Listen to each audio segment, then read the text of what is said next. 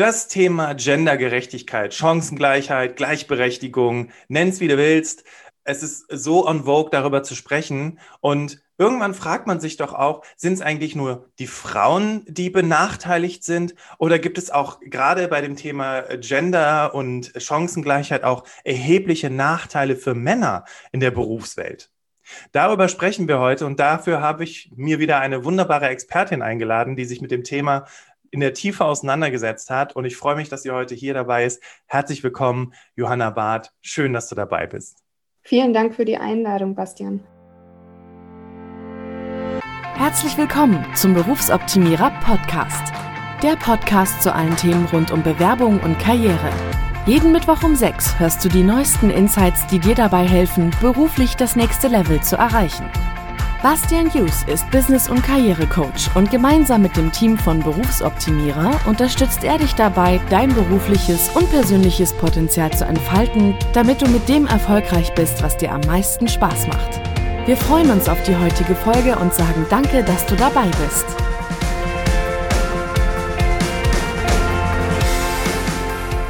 Ladies and Gentlemen, wie immer, du weißt es schon aus dem Berufsoptimierer Podcast. Im ersten Teil sprechen wir über Johanna und ihren Weg und was sie zu dem Thema gebracht hat, über das sie heute sprechen wird. Wir sprechen heute über das Thema Gendergerechtigkeit und was sie auch konkret macht. Und wir werden im zweiten Teil darüber sprechen, wie, was denn jetzt wirklich die Unterschiede sind und warum vor allem auch, warum in welchen Bereichen Frauen Nachteile haben und in welchen Bereichen Männer Nachteile haben, weil es ist eben nicht alles schwarz-weiß und daher freue ich mich so sehr, dass wir das heute nochmal thematisieren werden. Und bevor wir einsteigen, kommt hier erstmal die offizielle Anmoderation von der Johanna. Und zwar, die Johanna ist Professorin für Strategie und Finanzen an der ESB Business School. Nach ihrer erfolgreichen Managementkarriere in der Automobilindustrie, spannend, ich komme auch aus der Automobilindustrie, hat sie Talentista gegründet, um anderen Frauen zu helfen, mit einem klaren Plan an das Thema Job heranzugehen. Bei Talentista gibt es verschiedene Programme rund um das Thema Job, Finanzen und seit neuestem Familienplanung. Immer mit dem Ziel, den Teilnehmerinnen zu einem klaren, individuellen und authentischen Weg zu verhelfen ihre beruflichen und privaten Ziele in Balance zu bringen. Cool ist, wir hatten Johanna im Vorfeld gefragt, warum solltest du ihr heute zuhören? Und zwar ist Johanna die beste Freundin, die schnell deine Situation versteht und dir einen liebevollen, und das finde ich so genial, Tritt in den Hintern gibt, es auch umzusetzen. Ja, Johanna, schön nochmal herzlich willkommen, dass du da bist. Geht's dir gut? Ja, wunderbar. Super. Ähm, bevor wir einsteigen und darüber sprechen, was machst du heute eigentlich konkret und in das Thema reingehen, Johanna, Erinnerst du dich noch ganz am Anfang, bevor es überhaupt losging, wo du beruflich hin wolltest, was so deine ersten Gedanken waren, was du denn mal jobmäßig machen möchtest? Das ist eine sehr gute Frage. Und ich muss jetzt schon schmunzeln, weil ich jetzt schon innerlich am Überlegen bin, ob ich wirklich meine allerersten Jobwünsche hier offenbaren sollte. Aber ich habe mich entschieden, es zu tun. Okay. Doppelpunkt. Und ich weiß nicht, ob ähm, viele Hörer noch die Süßwarenkette Hussel kennen. Ja. Ähm, das war so eine Süßwarenkette, die in den Innenstädten, Fußgängerzonen, auch von Kleinstädten unterwegs war. Ich glaube, heute gibt es die bestimmt nicht mehr an jeder Ecke. Müssten wir jetzt googeln, machen wir jetzt nicht. Ähm, aber damals war das noch so, dass eine, eine kleine bis mittlere Stadt hatte so eine Hussel-Filiale. Und als Kind war das Größte, dann äh, hat man seine Mama gebeten, ob man eine Mark bekommt. Und dann konnte man da mit so großen silbernen Schippen ähm, sich die Gummibärchen in die Tüte sortieren. Und dann, dann hat man da ein paar Gummibärchen bekommen. Und Schön. ich dachte, Qualitätstesterin bei Hussel, das wäre mein Traumberuf. cool, super stark. Und ich finde es, find es so cool, weil ne, so oh, Süßigkeiten mega gut. Und äh, meine Frau ist ja Produktentwicklerin für Eiscreme und die erzählt eigentlich immer eine andere Sache. Ne? Die muss, muss aufpassen, dass sie nicht zu viel Eiscreme isst, damit sie nicht in die Breite geht. Ähm, Okay, und wie ging es dann weiter? Hast du da, bist du da diesem Weg gefolgt oder, oder wie, wie ging es dann weiter für dich karrieremäßig? Tatsächlich bin ich der Kulinarik ein Stück weit gefolgt ähm, und wollte dann lange Zeit Köchin werden. Und dann ist das Klassische passiert, ähm, ich glaube, was uns beiden auch in äh, unseren äh, Jobs heute passiert, nämlich dass Menschen ähm, ihre Berufung oder ihren, sag ich mal, oder das, was sie als so Tra Lebenstraum empfinden, zum Beruf machen wollen. Und okay. wenn sie dann ein paar Wochen oder ein paar Tage oder ein paar Monate oder ein paar Jahre in diesem vermeintlichen Hobby-Traumberuf tatsächlich gearbeitet haben, feststellen, hm, das macht total viel Spaß, ähm, sonntags mit einem schönen Glas Wein äh, ein tolles Fünfgang-Menü zu kochen, aber es ist ein Riesenunterschied ähm, zwischen ähm, dieser Passion als Hobby und dieser Passion als Beruf. Und das habe ich dann zugegebenermaßen auf die harte Tour gelernt. Ich habe äh, längere Zeit in einem Hotelrestaurant gearbeitet, wo wirklich 24 Stunden sieben äh, kochen rund um die Uhr, sechs Tage die Woche gearbeitet wow. ähm, und habe dann festgestellt, wow, das ist wirklich ein totaler Knochenjob. Also an dieser Stelle Hut ab vor jedem, der diesen Job äh, wirklich als Beruf betreibt. Und ähm, habe dann für mich entschieden, dass, äh, dass es als Hobby wunderbar ist, aber als Beruf ähm, dann doch einfach mir zu viel ist äh, und zu, zu, zu anstrengend, zu stressig ist und auch vor allem, und das ist fast noch wichtiger, weil da habe ich auch ganz viel über mich gelernt, zu repetitiv.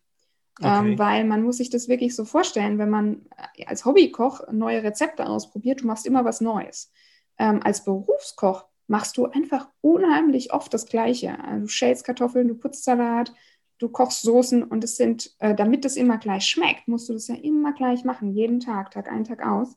Und ähm, das heißt, klar, wenn dann das Catering für eine Hochzeit ansteht, dann ist es ultra spannend. Du entwickelst ein Menü, ähm, du, du hast diesen Druck, ein Event ähm, geil auf die Beine zu stellen. Und dann machte, machte mir das unheimlich viel Spaß. Aber dieses Repetitive äh, war absolut nicht mein Ding. Und es hat sich bis heute wie ein roter Faden durchgezogen. Ich liebe das, wenn mein Job möglichst abwechslungsreich ist.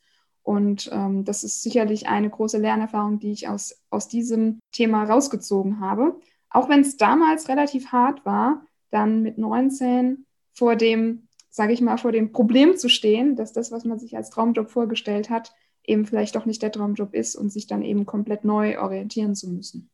Stark. Das ist wahrscheinlich eine Situation, die deine Hörer auch ähm, kennen. Absolut. Ich meine, so war es ja, also ich habe mich ja viel auch mit Fotografie beschäftigt. Also mich persönlich hat das Thema beschäftigt, im Sinne von zu merken, okay, das jetzt als Beruf auszuüben, ist jetzt nicht ganz so cool, aus unterschiedlichsten Gründen natürlich. Und wie du, wie es dann eben karrieremäßig weitergeht, ja, dass man dann halt irgendwie auch eine Entscheidung treffen muss. Ich meine, wir hatten es ja gerade im Prolog, äh, also im, im Eingang gehört, dass du, dass du in der Automobilbranche gearbeitet hast, auch viele Jahre heute als Professorin. Wie, wie kommt es dann dazu, dass man sagt, von der Köchin jetzt in die Automobilbranche? Und ich nehme an, du hast nicht in der Kantine von Ford gearbeitet. Ich muss, muss wirklich schmunzeln, weil jetzt, wo du das so sagst, kommt einem das wirklich so wie 180 Grad verschiedene Welten vor. Ja, absolut. Ähm, ja, äh, so habe ich noch gar nicht darüber nachgedacht. Ähm, ich war nach dieser Detour ähm, echt so ein bisschen in der Schockstarre ähm, und ähm, was tut man oder was tut man, wenn man in einer Schockstarre ist und absolut nicht weiß, was man tun soll, ähm, ist, man versucht, was zu tun, was möglichst viele Türen offen hält und möglichst wenige Türen schließt. Zumindest war das meine Strategie. Und ich habe mir dann überlegt, was könnte ich jetzt studieren, was so ungefähr die eierlegende Wollmilchsau ist, ähm, damit ich mich eben nicht wieder in eine, in, eine, in eine spitze Richtung verrenne, ja. ähm, und feststelle, dass diese spitze Richtung mich zu sehr einengt. Und dann habe ich mich äh, nach sehr umfangreicher Recherche, damals sah das noch so aus, dass man diesen wunderbaren Studieninformationsführer gewälzt hat, in dem alle Studiengänge beschrieben waren. Ähm, den habe ich dann wirklich von A bis Z durchgelesen und habe mich dann für Wirtschaftsingenieurwesen entschieden. Mhm. Ähm, also die Kombination zwischen Technik und Wirtschaft. Okay. Ähm, und äh, und habe und habe zum Glück auch, ähm, sage ich mal, die Mathe-Fähigkeiten mitgebracht, die man für das Fach braucht. Und äh, bin dann damit, muss ich wirklich sagen, sehr glücklich geworden. Als du damals gemerkt hast, der Kochberuf ist nichts für dich, weil er ziemlich repetitiv ist, und dann hast du gesagt, da ist man ja in dieser Schockstarre. Und wir haben ja auch gerade darüber gesprochen, Menschen, die uns zuhören, die erleben das, egal ab welchem Alter übrigens. Ne? Manche erst 20 Jahre später, andere ganz am Anfang. Was war so, vielleicht, um uns da nochmal ganz kurz mitzunehmen, so dieser Moment, wo du gemerkt hast, nee, no way, das ist niemals meine Karriere, das werde ich nicht die nächsten fünf bis zehn Jahre weitermachen? Ähm, die, fehl die absolut fehlende Work-Life-Balance. Also neben dem Thema, dass es halt inhaltlich oft ähm, mich gelangweilt hat, ähm, war natürlich sehr schnell klar, du wirst immer arbeiten, wenn andere frei haben. Okay. Und ja. das wirst du in dieser Branche, auch wenn du im Management, also auch nehmen wir jetzt mal an, du, du, du öffnest dein eigenes Restaurant, deine eigene Restaurantkette, denken wir jetzt mal weiter, ne? Ähm, auch dann wäre das immer so, dass wenn du in der Gastro bleibst, dass du immer dann arbeitest, wenn andere frei haben. Ja. Und das kannst du in der Branche eigentlich nicht vermeiden. Und ähm, das, das hat mich einfach so sehr eingeschränkt, insbesondere, was mir eben auch sehr wichtig ist, äh, Freundschaften, Familie. Ähm, und ich habe halt gemerkt, wow, ich sehe die Leute nicht mehr, die schlafen, wenn ich wach bin. Äh, die, die sind wach, wenn ich schlafe, ja. Und ähm, es war einfach für mich klar, ähm, dass die Schnittmenge da viel zu klein sein wird, um mich in, also für den Rest meines Lebens in eine gute Balance äh, zu bringen. Und das war für mich dann wirklich so diese Erkenntnis. Und ich bin wirklich froh, dass ich die so früh hatte, ähm, dass, ich, dass, das, dass das einfach auf Dauer nicht, nicht funktionieren wird. Was ich so spannend finde, jetzt schon in den ersten Minuten zu hören über deinen Lebensweg, ist, dass du dir selber Gedanken gemacht hast, was passt zu mir, was macht mir Spaß. Also, dass du mit Kochen angefangen hast, weil du gesagt hast, okay, ähm, ich mag diese, dieses Lebensmittelthema, das interessiert mich und nicht aus einem Gefühl heraus, okay, ich bin viel zu schlecht in der Schule und keiner will mich, also werde ich jetzt einfach Koch, weil mir gerade nichts Besseres einfällt. Und dass du dann aber auch wieder diese, diese Kompetenz aktiviert hast, sich zu fragen, okay, was will ich jetzt machen, wo geht es für mich beruflich hin und du dich dann auch da wieder komplett informiert hast, um dann da wieder den nächsten Karriereschritt zu wählen. Und das finde ich total spannend, weil wenn man so von außen guckt, die war Köchin, und dann hat sie Wirtschaftsingenieurwesen studiert. Was hatten die für Noten in der Schule? Und das Interessante ist, was man ja daraus dann ziehen kann, ist, dass du eben nicht schlecht in der Schule warst und Köchin geworden bist, sondern du warst ziemlich gut. Sonst hättest du ja auch nicht Wirtschaftsingenieurwesen einfach machen können, oder? Oder war das ein anderer Grund? Nee, nee, nee. Ich, also ich generell gehöre ich zu den Leuten, die auf das Thema schulische Leistungen relativ wenig Wert legen bei dem, ähm, ja, wie, wie ich die Kompetenz von Menschen beurteile. Trotzdem ist ähm, aber der Markt der Markt. Das heißt, du musst ja, um irgendwie studieren zu können, schon einen gewissen, also nicht NC, aber schon ein bisschen, bisschen gut gewesen zu sein in der Schule, oder? Ja, ja, ja. Das okay. ist auf jeden Fall so. Okay, und dann ging es los. Also, das ist so spannend, weißt du, weil das, ähm, das, das hilft auch den Menschen, die uns hier zuhören, dass sie so für sich merken, klar, ich, ich, kann mir auch Gedanken machen, was ich, was ich machen möchte, mich informieren und halt eben nicht nur die Eltern fragen, sondern viel Recherche betreiben. Und dann war es für dich der Wirtschaftsingenieurwesen Studiengang. Okay, und wie ging es dann weiter? Genau, und dann ähm, habe ich da, ich habe an der Fachhochschule studiert, äh, was bedeutet, dass man zum Glück, äh, muss ich sagen, gezwungen wird, ähm, zwei Praktika zu machen. Und die äh, habe ich dann beide in Automobilindustrie bzw. automobilindustrienahen Bereichen gemacht, was aber rein zufällig war, einfach weil mich die Themen interessiert haben, weniger weil mich jetzt die Branche an sich äh, besonders interessiert hat. Und ähm, dann kam eben eins zum nächsten. In dem zweiten Praktikum wurde mir dann ein interessanter Auslandsaufenthalt in Indien angeboten. Und da ich ähm, ja super gerne international unterwegs bin, auch schon ein Highschool-Schuljahr in den USA gemacht hatte, ähm, habe ich die Möglichkeit natürlich sofort beim Schopf gepackt und bin dann ähm, ratzfatz, muss ich echt sagen, rückblickend äh, denke ich so, wow, dass ich mich das getraut habe und auch wie teilweise naiv ähm, ich an das Thema rangegangen bin. Ähm, zum Glück ist mir nie was passiert, ja, muss ich hier mal klopfen, aber ähm, ja, da, äh, bin ich dann nach Indien und habe dann ein halbes Jahr in Indien äh, gearbeitet. Cool. Und auch wieder Automobilindustrie oder was hast du? Auch wieder Automobilindustrie und dann, ähm, ja, und dann äh, mich aus Indien heraus dann für meine Diplomarbeit beworben. Ähm, da wurde es dann auch wieder eine Automobilindustrie nahe Firma. Und äh, so, hat, so ist da immer so ein Stück weit eins zum nächsten gekommen. Da steckte dann weniger, äh, ja, wie gesagt, der Wunsch nach dieser Branche dahinter, als mehr, dass da immer das nächste Türchen dann eben aufgegangen ist. Und das für mich dann äh, sehr einfach war, immer einfach durch das nächste Türchen durchzugehen. Und, ähm, und so war dann auch mein Berufs, Berufseinstieg in der Automobilindustrie. Okay, und dann nach deinem Studium, was hast du in der Automobilbranche gemacht? Ich habe bei einer kleinen Prozess- und Projektmanagement-Beratungsfirma gearbeitet, die verschiedene Projekte in der Automobilindustrie betreut hat.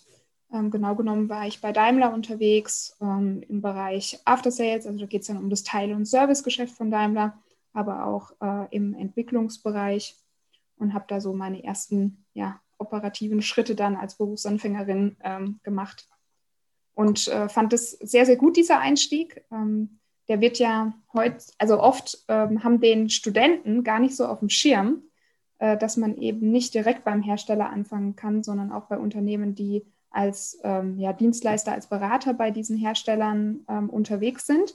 Hm, ich persönlich habe das aber to als total mehrwertig erlebt, Ähm, zum einen, weil man das Gehalt relativ frei verhandeln kann. Also das ist äh, nicht notwendigerweise, dass man da dann weniger verdienen muss, äh, als wenn man direkt beim Hersteller einsteigt, ähm, äh, weil diese Firmen ja meistens dann nicht tarifgebunden sind.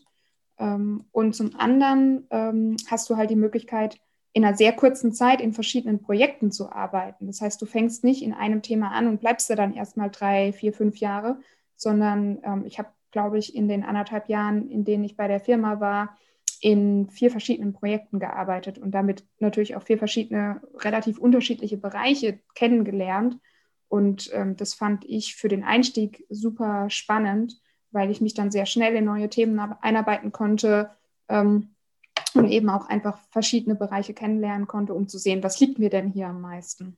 Okay, super cool. Also das ist auch für die Orientierung eine ganz, ganz gute Sache, ne? um dann einfach zu merken, okay, das Projekt war jetzt spannend, das war jetzt nicht so spannend und so kommt ja auch das, was ja. am Anfang dir erstmal, wo du sagtest, okay, das möchte ich mir nicht schon wieder verbauen, ne? Thema Spezialisierung, du dann aber nach und nach ja, ja dann in die Spezialisierung entspannt einsteigen kannst, ja. Mhm. Genau. Während wenn du direkt bei einem Hersteller einsteigst, ne, dann wählst du ja ein Stück weit auf gut Glück von außen, ähm, was hört sich denn jetzt interessant an? Und natürlich, vielleicht hast du Glück und du landest direkt bei deinem Traumthema. Aber meiner Meinung nach wahrscheinlicher ist, ähm, dass du erst, wenn du mal ein bisschen dort arbeitest, dann merkst, liegt mir das wirklich oder wo sind denn hier die Themen, die mich innerhalb von diesem Riesenunternehmen äh, am meisten interessieren würden und äh, kannst dann, musst dann versuchen, dich da eben äh, was oftmals dann viel schwieriger ist, als wenn du einfach ähm, ein Projekt hast, von dem du weißt, es hat ein Ende und dann ähm, kann ich nochmal wo ganz anders äh, meine Erfahrungen sammeln. Und wenn wir uns jetzt mal diesen, also das ist ja so krass, also ne, erst Koch und dann, dann äh, äh Ingenieur, Wirtschaftsingenieurin äh, bei Daimler zuletzt gearbeitet, heute Professorin für Strategie und Finanzen an der ESB, ist das die äh, Business School äh, European Business School, sowas in der Richtung, irgendwie das E, könnte man meinen. Mhm, genau. Und dann heute für das Thema Chancengleichheit und, und, und Coaching, Karriere. Boah, wie ist das denn entstanden überhaupt? Ja, äh, die Evolution der Dinge.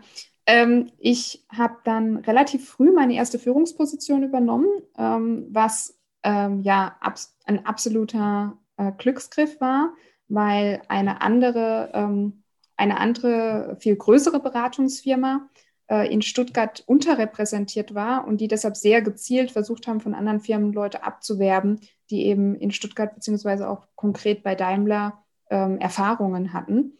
Und ähm, dann kam ich als, ich glaube, 26-Jährige dort ins Vorstellungsgespräch mit dem Geschäftsführer des Unternehmens und meinem potenziellen Chef. Und ähm, der Geschäftsführer guckte mich an und war schon so innerlich am Kopfschütteln aber mein potenzieller Chef hat ähm, ja äh, dann einfach, äh, sage ich mal, das Potenzial gesehen und äh, in mir und hat gesagt, komm, dem Mädel gebe ich eine Chance und die möchte ich entwickeln. Ja. Und zum Glück hat er sich dann durchgesetzt und hat gesagt, wir probieren es mit ihr. Und ähm, ja, und so habe ich dann mit 26 meine erste Führungsposition übernehmen dürfen. Ähm, und äh, das dann mitten, mitten schön in der Finanzkrise und mitten schön in einem großen Merger, durch das das Unternehmen durchgegangen ist. Äh, das heißt, zwei relativ turbulente Faktoren, ähm, aber habe es dann geschafft, ähm, mich da erfolgreich durchzuwurschteln, auch mit sehr viel ähm, Fleiß, da muss man auch sagen. Also ich habe in der Zeit wirklich rund um die Uhr gearbeitet ähm, und auch sehr, sehr viel investiert, ähm, in dem Job dann erfolgreich zu sein. Und ähm, ja, und dann äh, hat es aber geklappt. Ich habe mich etabliert und hatte dann nach drei Jahren ein Team von etwa 35 Mitarbeitern, für die ich verantwortlich war. Wow, also mit 27 dann 35. Nee, was hast du gesagt? Innerhalb von drei Jahren? Ja, mit so, ja, 28. Mhm. Wow. Mhm. Okay. Und ähm, ja, und, ähm, und hatte zwei sehr gute Freundinnen, mit denen ich mich zum Glück über Führungsthemen austauschen konnte, beziehungsweise auch austauschen konnte, was bedeutet es denn als Frau, ähm, ja, in, in so einer männerdominierten Industrie unterwegs zu sein. Ähm, und wir haben abends zusammengesessen, äh, was weiß ich, wenn wir dann alle Feierabend hatten um 20 Uhr beim Gläschen Wein und uns, äh, ja, und uns unterhalten, Anekdoten ausgetauscht, ganz viel gelacht und sind dann ähm, ja, über diese Gespräche drauf gekommen, wir könnten einen Blog starten zu dem Thema, ähm, was bedeutet es, äh, als Frau in einer männerdominierten Industrie unterwegs zu sein und unsere ganzen Anekdoten, über die wir uns so gut amüsieren, eben auch aufschreiben, ähm, weil sich dann vielleicht auch andere Leute darüber äh, amüsieren. Und so war dieses erste Projekt, äh, wo es eben um dieses Thema Frau in der Wirtschaft, Frau in der Industrie ging, geboren. Ähm, und wir haben das dann ja zwei Jahre zusammen gemacht. Und ähm, derweil haben äh, habe ich auch nebenberuflich angefangen zu promovieren.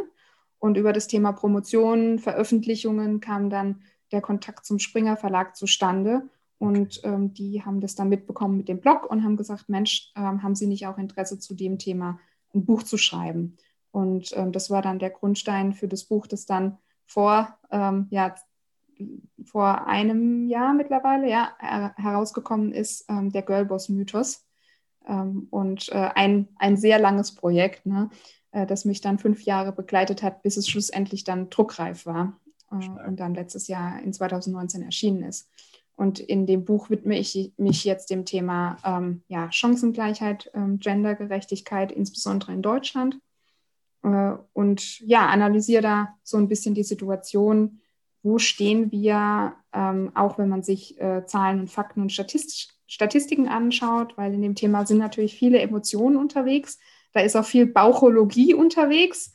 und ähm, ich habe mit meinem Buch versucht, wirklich ähm, rein aus der Zahlenwelt zu kommen. Okay. Und weniger aus der Welt, wie empfinde ich das als Einzelperson, weil ähm, wenn, ich, wenn ich danach gehen würde, wie ich das als Einzelperson empfinde, dann hätte ich wahrscheinlich das ganze Buch gar nicht zu schreiben brauchen, weil ich ja selbst zu den Frauen gehöre, ähm, die relativ wenig Probleme damit hatten, ähm, jung in eine Managementposition zu kommen, sich dort auch zu etablieren, ähm, auch in einem Unternehmen, das überhaupt keine Frauenquote hatte, äh, relativ gut zu verdienen, etc. Also ich komme da auch weniger aus, einer, aus einem eigenen Leidensdruck heraus, als mehr aus dem, was ich gesellschaftlich beobachte und ähm, was ich auch in den Zahlen ähm, sehe, sage ich jetzt mal.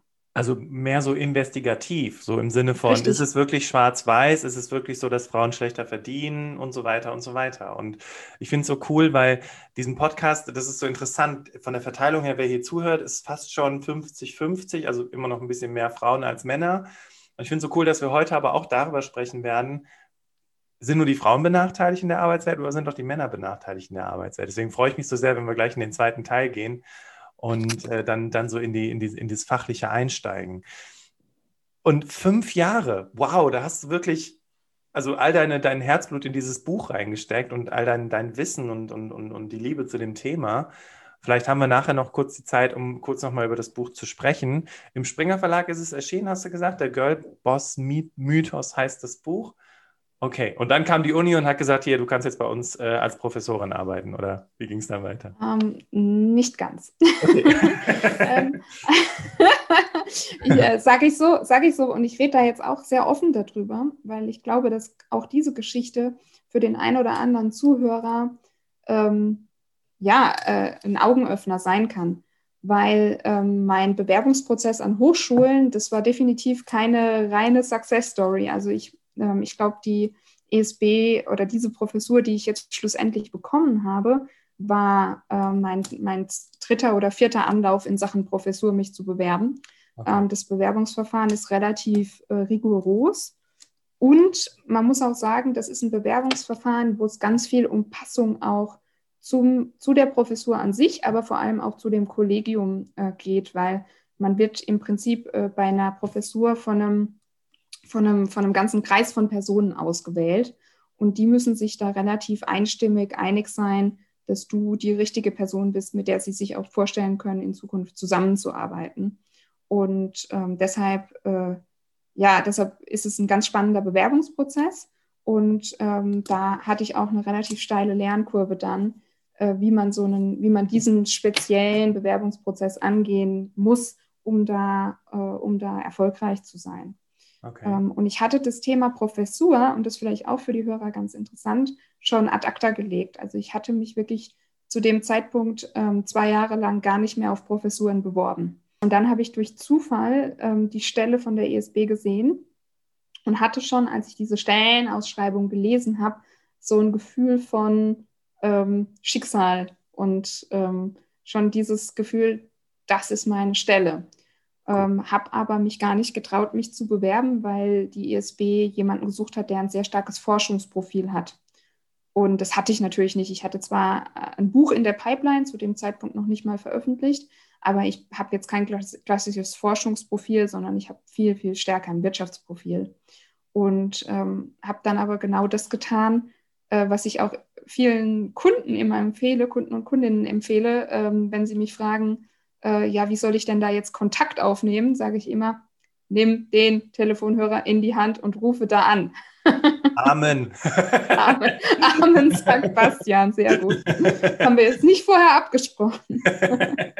und ähm, habe meinen eigenen Rat befolgt, habe angerufen und ähm, der Leiter der Berufungskommission hat mich dann auch nochmal ermutigt, meine Bewerbung einfach einzureichen. Und ähm, aufgrund von diesem ermutigenden Telefonat habe ich das dann gemacht und dann hat es tatsächlich geklappt.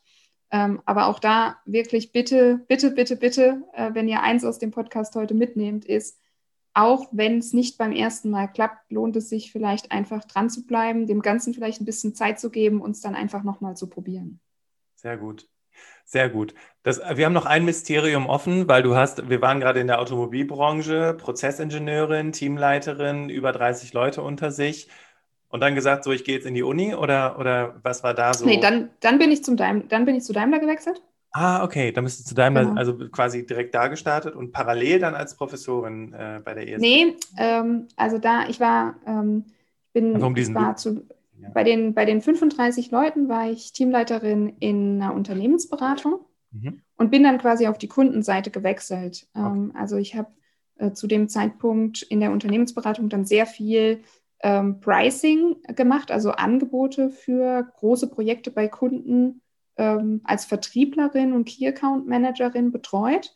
Ähm, man, man, muss sich das so vorstellen, also ein, ein, Daimler oder auch alle, alle Unternehmen in der Automobilindustrie, auch alle großen Zulieferer, wie jetzt zum Beispiel Bosch, die schreiben so Gesamtentwicklungspakete dann aus und dann musst du durchrechnen, was kostet es jetzt eigentlich, einen ganzen Scheinwerfer zu entwickeln oder eine ganze Lenkeinheit zu entwickeln, einen ganzen Motor zu entwickeln. Ähm, und das wird dann an, an diese, sage ich jetzt mal, Entwicklungsdienstleistungsfirmen outgesourced. Okay. Ähm, und äh, da, da, arbeiten dann oft ähm, ja, Hunderte von, von Leuten an diesen Projekten. Und das heißt, es ist sehr, sehr wichtig, dass man das vorher du gut durchkalkuliert, äh, was solche Projekte kosten sollen, damit man dem einen kompetitiv wettbewerbsfähigen, aber trotzdem realistischen Preis eben abgibt. Und das war so zum Schluss mein Steckenpferd bei dem Unternehmen. Und ähm, Daimler hat dann zu dem Zeitpunkt jemanden gesucht, der das auf der Einkaufsseite machen konnte. Ah. Also der in der Lage war, ähm, die Einkäufer dabei zu unterstützen, solche großen Entwicklungspakete eben durchzukalkulieren, um eine faire Preisfindung eben mit den, mit den Zulieferern hinzubekommen. Okay. Und als ich die Stelle gesehen habe, ähm, ja, habe ich gedacht, Mensch, das ist auch eine super Passung zu meinem Lebenslauf und habe die Stelle tatsächlich witzigerweise auch gar nicht auf der Daimler-Seite gefunden, sondern bei Monster. Und ähm, habe also gar nicht gezielt jetzt gesucht, ich will unbedingt zu Daimler, ich will unbedingt zu Daimler. Ähm, es war auch mehr ein Zufall, dass es dann schlussendlich Daimler wurde, sondern ich habe mehr was gesucht, wo ich genau diese Kompetenz einbringen kann, äh, weil dieses Thema ähm, Engineering, Kalkulation äh, auch eine, eine sehr sehr, sehr große Marktlücke einfach ist. Und dann ähm, wurde es Daimler ähm, und ähm, ja, ich habe dann sehr schnell äh, mich innerhalb von Daimler in die strategische Projektwelt hinein entwickelt, weil ich natürlich durch diese intime Kenntnis des Zulieferermarktes ähm, da einfach ein Fachwissen hatte, das dann für Daimler auch wieder spannend war, zu sehen, wie können wir denn durch die Gestaltung von unseren Prozessen die Zusammenarbeit mit diesen Dienstleistern optimieren. Ähm, weil, so, weil man kann sich sicherlich vorstellen, ne, ich gehe da jetzt nicht in konkrete Zahlen, aber wenn man sich jetzt überlegt, was kostet es wohl, so einen Motor zu entwickeln, dann kann man sich ungefähr vorstellen, was da für große Summen dahinter stehen. Und dann ist es für die Hersteller natürlich auch ein großer Kostenblock und dadurch sehr interessant, ähm, das so effizient wie möglich abzuwickeln. Und ähm, das bedeutet halt eben auch, dass man in einer, in einer guten Zusammenarbeit und in einem guten Zusammenspiel mit diesen Firmen unterwegs sein muss, äh, damit da keine unnötigen Kosten durch Wartezeiten zum Beispiel entstehen, äh, weil einfach irgendwelche Infrastruktur nicht tut, ähm, schnell genug zum Beispiel. Und ähm, in dieser Prozessoptimierungswelt steckt also auch sehr viel ähm, Geld. Und, ähm, und ich habe dann ähm, sehr schnell die Möglichkeit bekommen, in großen Einsparprogrammen mitzuarbeiten und an solchen Prozessoptimierungen zu arbeiten. Und das ist dann natürlich ein Thema, wo man, ja, wo man einfach sehr schnell dann auch sichtbar wird. Und das ist ja auch wahrscheinlich für Kunden, für unsere Kunden immer wieder ein Thema. Ja. Ähm, wie, wie schaffe ich das eigentlich sichtbar zu werden? Und eine gute Möglichkeit sind eben dann solche strategischen Projekte. Und ähm, so konnte ich mich dann relativ schnell positionieren und, äh, und habe dann, hab dann auch innerhalb von Daimler nach ein paar Jahren dann von der Teamleitung zur Abteilungsleitung nochmal einen schönen Karriereschritt ähm, gemacht daneben promoviert, weil das ist natürlich die Grundvoraussetzung für, für die ähm, Professur. Ja. Ähm, und, äh, und dann war ich in Summe acht Jahre bei Daimler, bevor ich dann in die Professur gewechselt bin.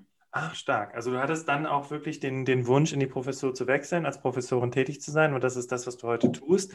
Also cool, dass wir das nochmal abschließen konnten. Und ähm, mir fällt immer wieder das Zitat von Katrin Luzar ein. Das ist die Marketingdirektorin von Monster Deutschland.